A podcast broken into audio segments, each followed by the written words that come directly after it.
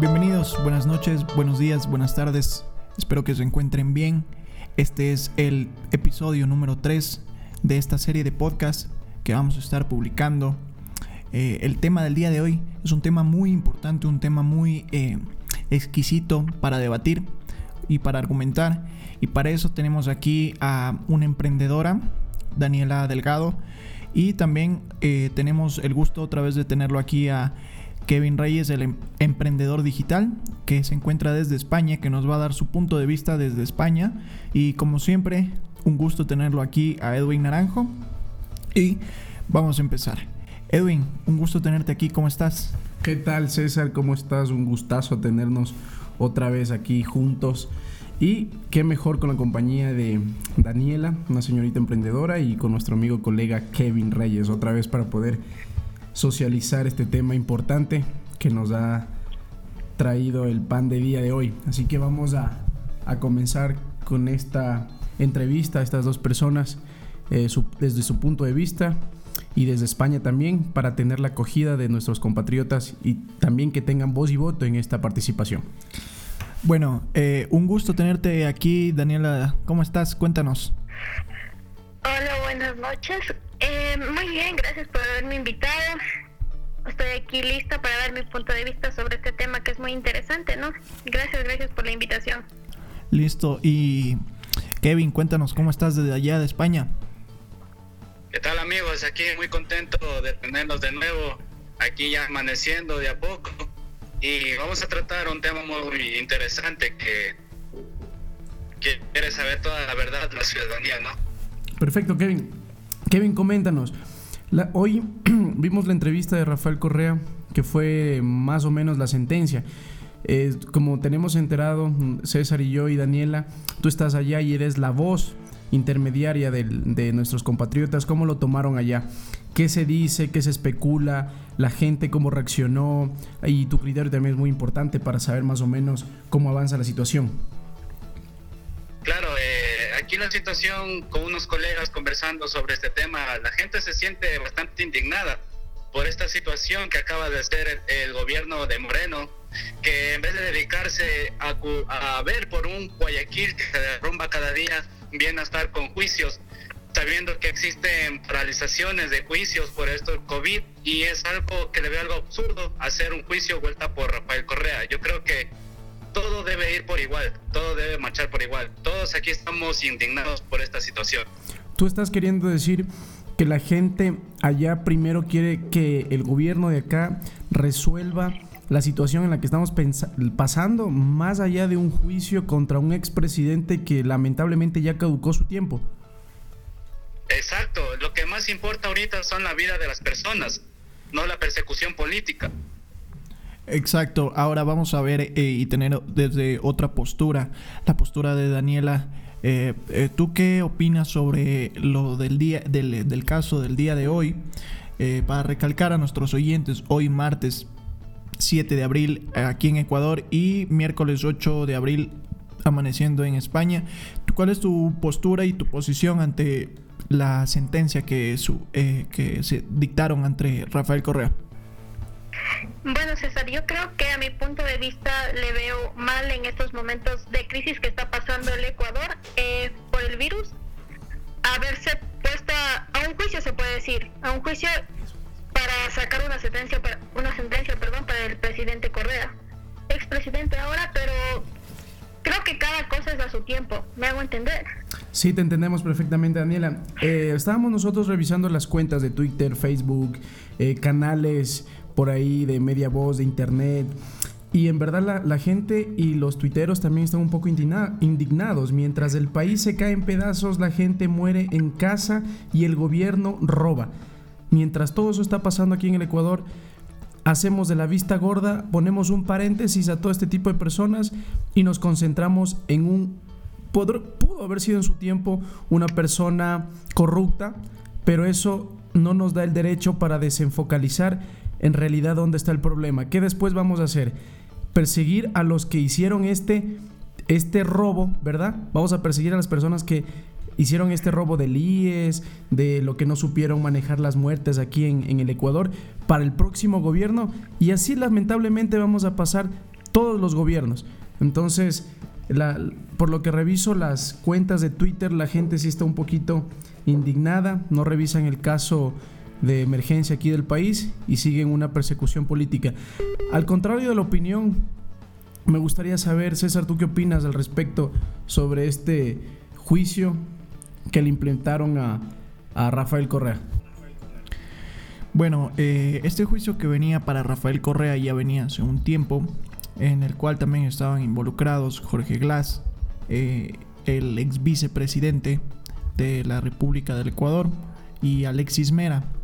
Eh, Alexis Mera, que era uno de, los, de las piezas importantes en este, en este pequeño mundillo de Rafael Correa.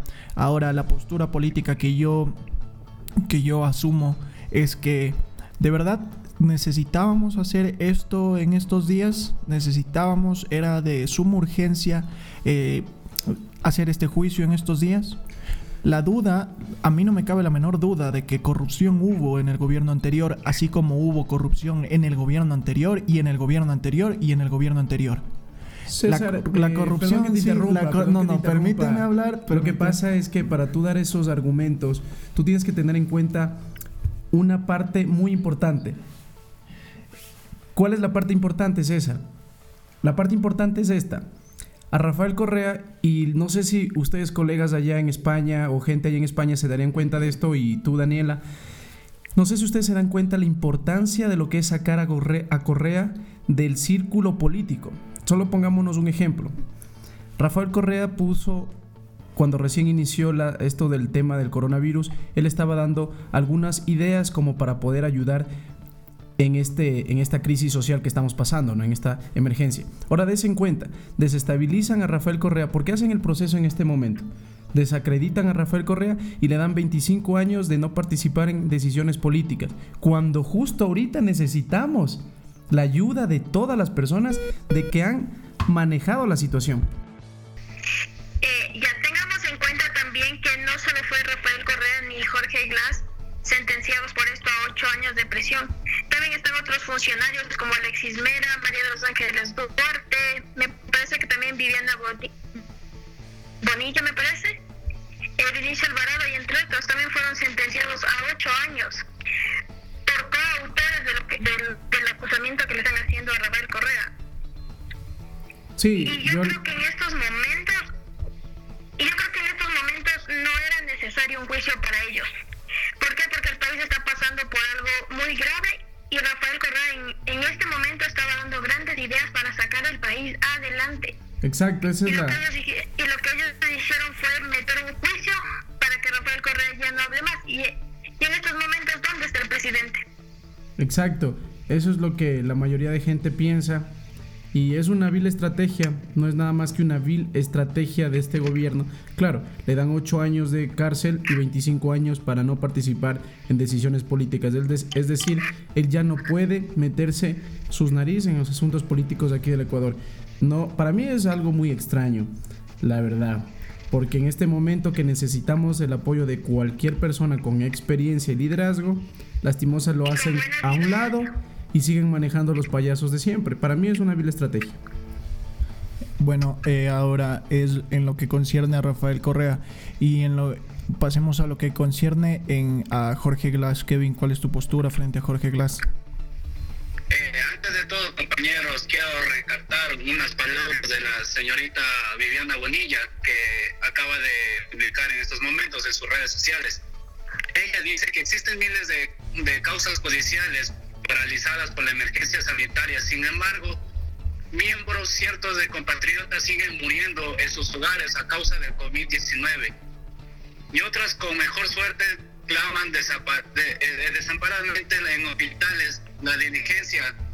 Justicia ecuatoriana ha dedicado a anunciar la sentencia, el mal llamado caso soborno. Pues, quiero decirles, queridos compañeros, que el gobierno en todos estos años se ha dedicado únicamente a inaugurar cosas que Rafael Correa ya había dejado hecho. Moreno ha gastado sobre la plata del pueblo ecuatoriano en cambiar logotipos del anterior gobierno, como sabemos, allá en Quito, el recién hecho Hospital del Sur había tenido un logotipo de, de Rafael Correa, del gobierno de Rafael Correa, que hizo quitar y poner su logotipo. Eso es lo único que se ha dedicado a este gobierno, este gobierno sucio, mentiroso para el pueblo ecuatoriano, porque eso es lo que es, hay que hablar las cosas claras y concisas. Claro, eh, ahora, ahora eh, y lo que yo te preguntaba era tu postura política frente a Jorge Glass. Eh, Kevin, por favor, no nos saltemos del tema ante tu, tu posición. Jorge Glass, como no hay que hacernos de vista gorda, también fue una persona también que supo aportar, eh, en su poco tiempo supo aportar eh, para el país, hizo buenas acciones, hizo buenas cosas, ayudó a los más necesitados, fue a comunidades de lo que actualmente el gobierno no está haciendo. El actual este, vicepresidente que existe en estos momentos solo se dedica a farandulear a tomarse fotos por aquí por acá, a nada más. ¿Para qué? Para que le relijan en las elecciones que están por venir. Nada más.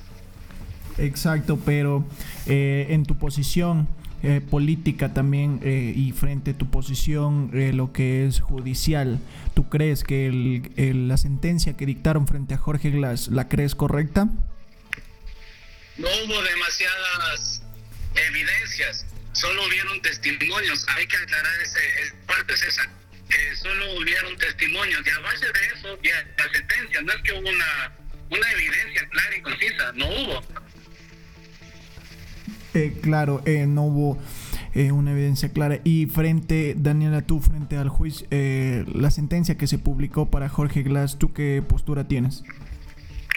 mi postura ante la sentencia que fue otorgada a Jorge Glass, creo que es inválida, están sin suficientes pruebas. El expresidente Glass ya está preso más o menos dos años y medio por el caso de Brecht y estaba, creo que a meses de salir, si no es mi idea, o a un año de salir y otra vez le cae la sentencia. Yo lo que pienso, mi punto de vista, es que este gobierno no quiere que ninguno de esos funcionarios tenga acceso al país porque el 70% del país está a favor de ellos. Es mi punto de vista. Claro, muy bien, eh, Daniela. Como dice Edwin. Correcto. Eh, es algo rarísimo de que quiten por 25 años la participación política. Es algo muy raro, ¿no? Como acaba de mencionar Edwin. Claro, Kevin, como te recalco, la situación del país lastimosamente está así. Eh, al pan vin, al pan pan vino vino. obviamente este gobierno se dio cuenta, perdió credibilidad al no saber manejar la situación.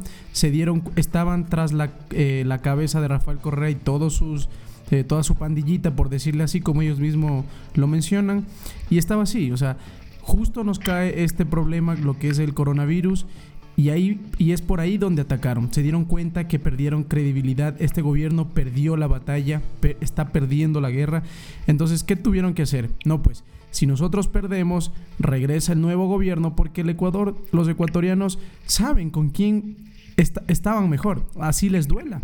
Saben con quién estaban mejor. Saben el, la parada que uno tenía eh, con respecto al anterior gobierno. Entonces me supongo que el gobierno le tenía, tenía miedo a eso. Y obviamente, ¿por qué tiene miedo? Porque se iban a descubrir una serie de casos en donde estaba involucrado obviamente Lenin y todo este tipo de, de personas que están con, con, este presidente, con el actual presidente. Entonces, eso es más que una vil estrategia. lastimosamente, lastimosamente en el Ecuador ya sufrimos una crisis social a, a raíz del, problema con Rafael Correa, que se dividió lastimosamente la población. Las, los cambios ideológicos que sufre la, la, población ecuatoriana es tremenda. no hay debate, no hay raciocinio en verdad para uno construir algo tiene que primero destruir algo. Lastimosamente es así. Hay gente que se quiere hacer de la vista gorda y obviamente es gente que tiene plata, gente que tiene eh, posibilidades. Es la gente que más favorecida sale con este gobierno. Porque mientras no les toquen los bolsillos a ellos, con el resto está bien. Entonces, lastimosamente, la situación está así. Rafael Correa no va a poder participar. Yo te voy a ser sincero, Kevin y, Daniela. Eh, a mí más me, preocupa la situación de, Rafael porque era la persona que más o menos encabezaba todo este tipo de cosas. El resto que te puedo, te puedo hablar de Jorge Glass, tenían evidencia contra él, lastimosamente. Alexis Mera también tenía sus, sus archivos, eh, por decirles, procesados. ya tenían ellos sus antecedentes, no solo Jorge Glass, eh, la familia, dijo, bueno, desataron una cadena de corrupción tremenda, entonces eh, por ellos lastimosamente, en mi criterio, soy firme, ellos tenían juicio, ellos tenían pruebas. Con Rafael Correa, se les demoró un poco más, les costó un poco más, pero a la final tenían que esperar, tenían que esperar que pase todo este tipo de cosas para que eh, los ecuatorianos estemos más enfocados en el problema de resolver sobre la economía, sobre el, sobre el sistema de salud, etcétera, ¿no? Ahora todo el mundo está hablando de esto, de Rafael Correa, para desenfocalizar a todos. exacto, eso te iba a comentar. Disculpa que te interrumpa, Edwin. No, tranquilo, te iba a comentar de que aquí un postal, un postal europeo eh, recientemente acabó de publicar lo siguiente, que dice, un tribunal de Corte Nacional de Justicia de Ecuador encontró una forma de correr el eje de atención sobre calambres regados en las calles de Guayaquil. Luego que la pandemia del coronavirus satura el sistema sanitario. Por ello tomaron la decisión de condenar al expresidente Rafael Correa. Exacto. Eso de postear aquí en un periódico europeo. Exacto. Exacto, Kevin. Como te digo, Daniela, no sé qué tú opinas al respecto, pero esto es como una un tipo de ganar tiempo para el gobierno. Nos ponen el caso de Correa, los ecuatorianos. Ok. Sí.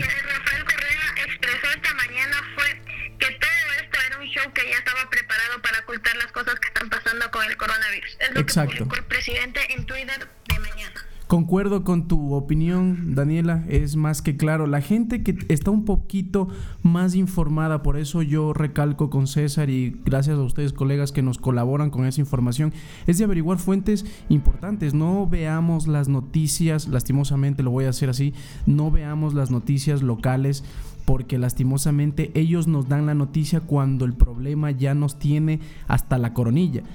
La noticia se da cuando recién se fomenta la tragedia.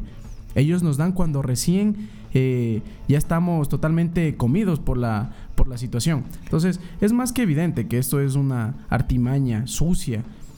Ahora, solo para que se pongan un poquito a analizar esta situación. Cajas de cartones para los guayaquileños y cremaciones para las personas que tienen billete en Guayaquil. ¿Qué nos da a entender esto? Que otra vez y lo ponen y lo ponen Claro, y lo ponen en publicación grande. El gobierno va, o la alcaldía donará, ¿sabes? Eh, querido Kevin, ¿sabes cuánto está? Donaron dos mil cartones para las personas que sufrieron con el coronavirus. Dos mil cartones. Con César y yo averiguamos las empresas de cartones para hacer un pedido recién tienen que hacer pasado los millares, es decir, pasar el pasado del, de, de los mil, ¿verdad? ¿Aló? Ya, entonces lo que lo, no es una ayuda. Si ustedes se ponen a pensar, no es una ayuda. Y, y si es que tú no aceptas esa ayuda mediocre, te van a tachar de que no eres una persona humilde. Entonces, ¿por qué no les dan esos cartones a las personas a las personas que se contagiaron, a las personas que tienen plata? ¿Por qué no les dan esos cartones para ver si son o no son humildes, para ver si aceptan o no aceptan ese tipo de cartones? El sí, dime Kevin, te escucho. Eh, no, no, estoy concordando contigo. Y claro, es, es eh, concuerdo con la decisión que dice Edwin. Entonces, estamos viendo que de cierta manera eh, era necesario la pregunta sería, ¿es, ¿era necesario la, el enjuiciamiento o, lo que se realizó hoy? ¿Lo que se realizó hoy era necesario o solamente fue eh, realizado para ocultar las cifras del coronavirus? Fue un telón, César. En mi opinión, César, yo creo que todo esto, es, como dice el expresidente, no fue planeado, es una burla que ya venía anticipadamente y yo creo que que no sé si se han dado cuenta que en estos dos días ya no están circulando los videos que estaban circulando de lo que está sucediendo en Guayaquil. Exacto. Hay una um, desinformación. Ha bajado la, la desinformación acá. La información, perdón, ha bajado bastante. Nadie se está focalizando en eso. Creo que ese es el tema principal. Claro, y hoy día prácticamente de lo único que se habla en redes sociales y en todos lados desde el caso que pasó con Rafael Correa y, y su equipo. La sentencia. Claro, eh, obviamente no nos desenfocalicemos de que Jorge Glass y Alexis Mena tenían demasiadas pruebas en su contra. Eso hay que recalcar a nuestros oyentes, eh, tenían demasiadas pruebas en su contra. Así que de ninguna manera somos un, un, programa que está dedicado para defender a tal postura. Somos un programa íntegro que se mantiene en el centro de la noticia, en el eje. Sí, es complicado todo esto y para mi punto de vista todo esto se planeó, fue como dice el expresidente, un show para distraer a la gente, al mundo, de lo que realmente está ya pasando en Ecuador. Imagínense que caso Sedorne es un caso 2012-2016. ¿Qué necesidad tenían que hacer en este momento, en plena crisis, ni siquiera nacional, sino mundial? Claro, ¿por qué dejaron pasar tanto tiempo también? Exactamente. Eh, ahora, ahora, cambiando un poquito de tema, pasemos a otro tema. Eh, la noticia que nos llega, Guayaquil inicia entierros de un millar de difuntos y abre dos hospitales. Eh, estamos hablando de millar, ¿no? Estamos hablando de un millar de difuntos. La, la situación en el Ecuador no es para menos preocupante eh, todo lo que estamos atravesando el país, el mundo entero, ¿no? En especial el Ecuador, somos el ejemplo de lo que no hay que hacer frente a una crisis de salud. Eh, ahora vamos a ver... Eh, César, perdón que te interrumpa. El, exacto, sí, lo que no hay que hacer en términos políticos, porque el ecuatoriano en lo que ha podido lo ha lo ha hecho bien. Yo creo y mi criterio es que el ecuatoriano en lo que ha podido lo ha hecho bien. El sistema lamentablemente está totalmente corrompido y excluyente. ¿Nos escuchan? Sí. Ya, eh, entonces, ahora, eh, ¿me escuchas, Kevin? Eh, quiero que me den su postura. ahora, ya vimos lo que sucedió, ¿no? Ya vimos lo que sucedió. Entonces, vamos a ver si el gobierno... Una palabra, pero idiota en estos momentos. Vamos a ver si el gobierno, ya que tiene dictada la sentencia, vamos a ver cómo ahora el gobierno resuelve eh, este caso del, del COVID-19. Vamos a ver si es que ya como ya se terminó este telón, vamos a ver ahora cómo reacciona el gobierno. ¿Ustedes qué opinan? Por mi parte... Sí, coméntame. Ok, ¿me escucha? Por mi parte, sí, sí, por mi parte, yo creo que el gobierno va a seguir el mismo de siempre, eh, ocultando las cosas al, al mundo, ocultando lo que realmente está pasando en Guayaquil, las muertes que se encuentran en las casas, que ya están recogiendo supuestamente las muertes, pero es mentira, todavía existen gran cantidad de muertos en casas.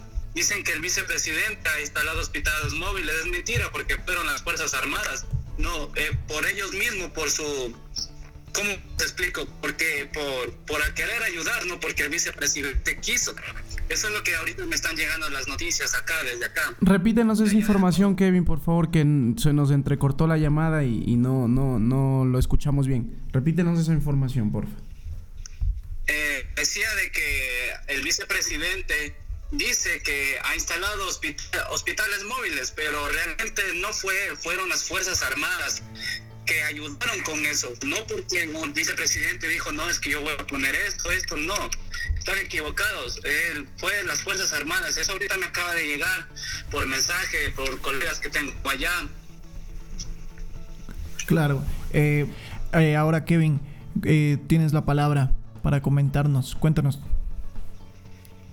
compañeros, les comento algo que acaba de decir el, el expresidente Correa que ahorita no importa si es anticorreísta o de izquierda, lo que importa es ayudar, ver por el pueblo ecuatoriano y que sepa liderar. Eso es lo que acaba de decir el expresidente Correa. ¿Qué opinan, compañeros? Eh, claro, estamos en una postura totalmente de acuerdo. La idea no es aquí ser derecha, ser izquierda, ser neutro. La idea aquí es ver el bienestar del pueblo, el bienestar para todos. Eh, ¿Tú qué opinas, Edwin? Pues bien, Kevin, lo que tú acabas de decir es completamente verdad. También estoy de acuerdo con tu criterio en ese aspecto. No tendría más que agregarle porque sería solamente alargar algo que ya está dicho. Eh, ¿Y tú, señorita Daniela? Concuerdo con Irving, concuerdo con Kevin, totalmente de acuerdo. Creo que estos problemas se pudieron haber dejado para después y ahorita habernos concentrado o haberse ellos concentrado en el problema que ahorita está pasando. No lo voy a alargar más. Estoy totalmente de acuerdo con lo que ha dicho el expresidente. Perfecto. Compañeros, eh, ahorita Lionel Isa de la CONAI, no sé si ustedes han escuchado de él. Claro, sí, es un dirigente que apareció cuando lastimosamente ya la situación se está, ya está grave. La verdad, eh, ¿qué, ¿qué comenta el señor?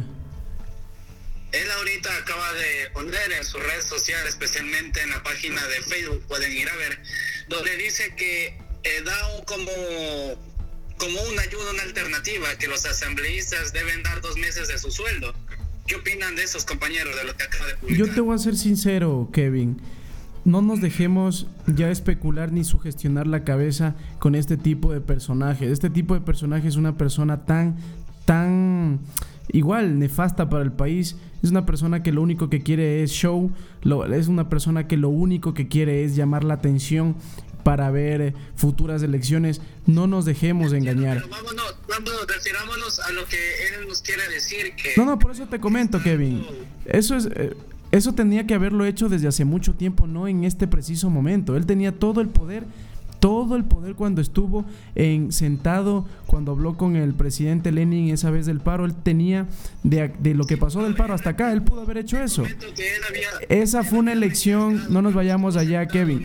Eso fue una elección que Jorge Yunda lo hizo. Eso no es algo que, que digamos, tengamos que decir, wow, qué noticiaza o qué planzazo, mi querido Isa. No, no. O sea, eso fue que Jorge Yunda ya lo dijo. Tengo informado que hubo otro alcalde, creo que era de Azuay, que dio dos meses también de su sueldo, algo así.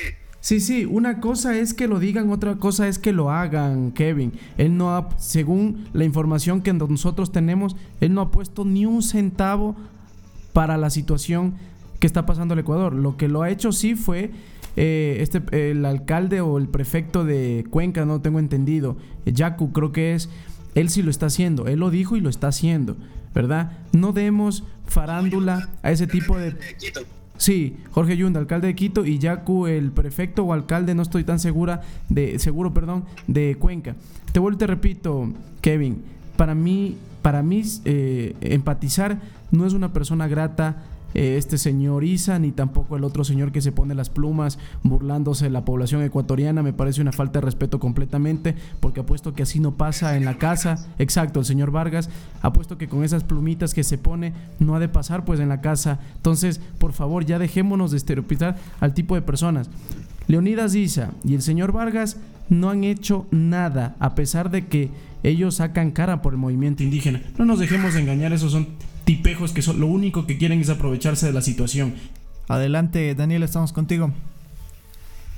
Eh, so- al respecto sobre lo que dijo Edwin y Kevin sobre Leonidas dice el, el sueldo es verdad de los asambleístas.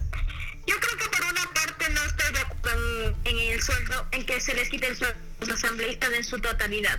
Pueden ayudar con una pequeña cantidad, pero más no quitarles de raíz un sueldo que, Pero no- aunque muchas personas dicen que no que no hacen nada, pero es su trabajo, es como cualquiera de nosotros que puede tener un trabajo y necesita su sueldo. Entonces, estaría bien quitarles un pequeño porcentaje más todo su sueldo, no más no todo su sueldo más, esa es mi opinión, no sé qué dicen ustedes, les doy también. Eh, ahora, Daniela, eh, no es Leonidas Isa. El Leonidas Isa no es asambleísta.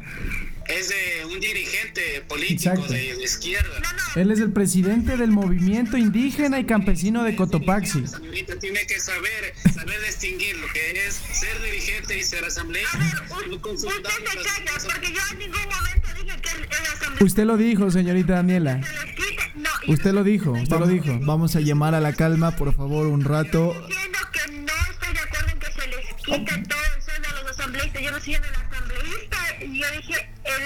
El... Él, ahí estoy, No dije nada más. Señorita Daniela, yo estoy, yo estoy inconforme con lo que tú acabas de decir. Porque si la persona que está sentada en su casa no trabaja, no le pagan. Entonces al asambleísta, si no trabaja, no le pagan. Entonces ellos no tienen por qué ni siquiera reclamar que le bajen el sueldo. No deberían ni pagarle. El que no trabaja, no paga. Como el, como el pueblo común. Si no están trabajando, que no les paguen. Exacto. Eso está muy bien, pero si están No están haciendo nada, señorita no Delgado. trabajando. Recientemente hubo una reunión con los asambleístas. ciertos asambleístas no se presentaron. O sea, 20 asambleístas. Entonces ese sueldo no tiene que ser pagado. A eso es lo que vamos. Destinado a ayudar. A eso es lo que vamos, que este, este presidente lanza argumentos por lanzarlo, ni siquiera de estar trabajando y, y asume. Sabe del señor presidente. ¿Perdón? Está en Galápagos dándose la gran vida. En la isla donde no hay del virus. Eh, nos referíamos al presidente del movimiento indígena, no saquemos de contexto, eh, nos referimos al presidente de- del movimiento indígena. Claro. Así que reafirmar, Leonidas Isa no es asambleísta, es presidente del movimiento indígena campesino en el Ecuador. Ningún momento dije que Leonidas Isa era asambleísta. Fueron tus palabras, Daniela. Eh, podría volver a escuchar el audio y va a darse cuenta que no. Señorita Delgado, le recuerdo que esta grabación es, eh, perdón, esta conversación es, es grabada, entonces Vía podcast lo puede escuchar de nuevo, ¿no? Claro, yo lo vuelvo a escuchar y usted también. sí, no hay ningún problema, señorita Delgado, eh, un poquito más de respeto para nuestros oyentes, igual eh, usted es una invitada. Respeto. Eh, hablando de otro tema, de otro tema, desviándonos un poquito de esta problemática, el Papa había contado, eh, había dicho en sus redes sociales ahorita, en este momento, no sé si ustedes tienen información que nos den, que nos den a conocer, ¿no? Correcto, nosotros tenemos la información, me gustaría bastante que lo menciones tú, Kevin. Eh, dale, Kevin. Dale. Eh, bueno, eh, la información que acabo de ver, el 7 de abril del 2020 a las 18.31, el Papa Francisco acabó de tuitear esta, esta cosa aquí que les voy a leer a continuación, que dice, en estos días de, de cuaresma hemos visto la persecución que sufrió Jesús como fue juzgado con ensañamiento, aún siendo inocente. Oremos juntos. Hoy por todas las personas que sufren a causa de una sentencia injusta debido al ensañamiento. ¿Ustedes creo, creen que fue dirigido para Rafael Correa por lo que está pasando? ¿Qué opinan, colegas? Eh, Es evidente que fue. Es evidente que fue mm, un mensaje no directamente. Es un mensaje indirecto, ¿no? Es obvio que fue un mensaje para dar ánimos al, al expresidente. No nos hagamos los ciegos. Sencillamente es un aliento, es un apoyo para esta. para este expresidente que lamentablemente. Su, no lamentablemente, ya estaba en su juicio, ¿no? Pero lamentablemente lo hicieron en este momento. Sí, me parece que eso se refería, el Papa se refería a este, a este expresidente, lo que publicó. eh, bueno, Eh, por ahora compañeros, eh, les quiero comentar lo último, perdón que te interrumpe. Eh, la Fundación Internacional de Derechos Humanos recientemente acaba de publicar lo, lo siguiente. Fraudulento del poder justicial en Ecuador. Un nuevo episodio de, de, de- mentiras o persecución política contra adversión injustamente acusados y sentenciados con pruebas fabricadas y testimonios falsos. Justicia para Mashi y para Jorge Glass. Bueno, yo creo que justicia para Jorge Glass eh, no cabe en ningún tipo de, de argumento. Eh, ahora, Dan- Daniela, ¿tú tenías eh, alguna información que compartir? Eh, yo tengo una información eh, que creo que es muy importante y encima vergonzosa eh, a nosotros como país, creo yo, ¿no? Te la voy a leer. Dice, el Ecuador está en las portadas de todos los diarios del mundo, incluyendo el New York Times, etcétera. El mundo está pasando las noticias de Ecuador como el país más negligente que ha manejado la pandemia dejando muertos en las calles. Ahora el Ecuador se ve como lo peor que hay en Latinoamérica. Mandan a resguardar las fronteras de los países vecinos para que ningún ecuatoriano pase. ¿Qué opinan al respecto de esto? Bueno, para nadie es una ciencia que, que, eh, que el Ecuador ha sido el país eh, a nivel mundial que lo, lo ha manejado de peor manera esta crisis y de cierta manera también me parece un tanto hipócrita la, decisión de algunos países en cerrar sus fronteras eh, o no sé, por salvaguardar a su pueblo. ¿Tú qué opinas, Edu? Eh, estoy totalmente de acuerdo con lo que sale en tu argumento, señorita Delgado. No me parece que sean hipócritas, sencillamente lo que están haciendo es proteger y obviamente rechazar la manera en la cual el gobierno hizo su manejo. No me parece que sea hipócrita, vuelvo y repito, me parece que lo hicieron de la manera más correcta. Cuando uno quiere proteger a los suyos, lo hace contra viento y marea. Es lo que este gobierno tuvo que hacer cuando, en, al principio cuando llegó el, el avión desde, desde Europa acá a Guayaquil. Eso es lo que tenían que hacer cerrar definitivamente las fronteras y pues tenían que ponerse energéticos sin tabúes, sin ningún tipo de problema. Pero no lo hicieron, lamentablemente nos cierran las puertas a nosotros, lamentablemente tenemos un gobierno incompetente, no hace alianzas, no pide disculpas públicas, eh, sigue mintiendo, entonces para mí está eh, bien, me parece súper súper genial que, la, que los países hayan tenido esa, esa postura, a ver si el gobierno de aquí puede tomar esa situación como ejemplo y saber que con lo único que se cuenta son con nosotros mismos y a dejar de estarnos a cada rato dando latigazos de corrupción. Bueno, eh, ahora, eh, ahora eh, estamos llegando a la parte final de este programa, el podcast episodio número 3 de Política desde casa. ¿Algo más que tengas que argumentar, Kevin? nada, que estoy un poco investigando y me doy cuenta que han existido correos infiltrados por parte de jueces, fiscales, pero eso lo hablaremos en otro episodio más que tendremos más adelante con ustedes, claro, si es que se da la invitación. Hemos de hablar de estos correos que ya los tengo yo para poder leerlos y analizarlos. Perfecto, me parece perfecto. Eh, Daniela, ¿algo más que tengas que agregar? Que lastimosamente caímos en manos equivocadas nuevamente. Y como postre... Y que es una injusticia, lo que se acaba de cometer contra Rafael Correa. Ok, señorita Delgado. ¿Me puede dejar acabar, por favor? Sí, sí, perdón, disculpe. Ya, contra el presidente Correa, quien una vez puso en alto el nombre del país. Entonces, ¿qué, qué se está siendo una injusticia por parte de los gobernantes, de los malos gobernantes que están ahorita liderando Ecuador, ¿no? Sí. Eso nada más. Como, como postre para la última comilona que nos acabamos de hacer con tanta eh, basura política de este gobierno, como postre tenemos el argumentazo que hizo Cristian Novoa, que vale la pena recalcar porque es una de las personas que ha sacado el nombre del país en alto en lo que se refiere al deporte. Él también hace un hincapié en la que lleva 13 años fuera del país y siempre están los mismos gobernantes de siempre. Está claro que si no cambiamos de personas, pues lamentablemente no cambia el, Ecuador. Obviamente hacemos un recalco, ¿no?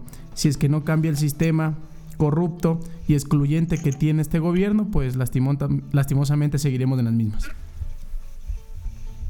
Bueno, eh, hemos llegado a la parte final de, esta, de este capítulo número 3 de la serie de podcasts en las que se estará subiendo a través de Anchor. Pueden buscarnos como Política desde casa. Eh, su servidor César Ortiz me pueden encontrar en Instagram como arroba nael-music. Eh, ¿Cómo te pueden encontrar Daniela en Instagram? Como Dani-ela. ¿Y Kevin? Eh, me pueden encontrar a toda esa gente linda como DK-TV. Genial, genial, Kevin. Eh, en Instagram pueden seguirme por favor para las preguntas, si tienen alguna pregunta, si tienen alguna queja respecto al programa, ideas, situaciones en las que podamos ayudar al país, pues bienvenido sea. Me encontrarían como Edwin José Naranjo Parra en Instagram y en Facebook, igual como Edwin José Naranjo. Listo. Eh, culminar con esto antes que cortemos la transmisión.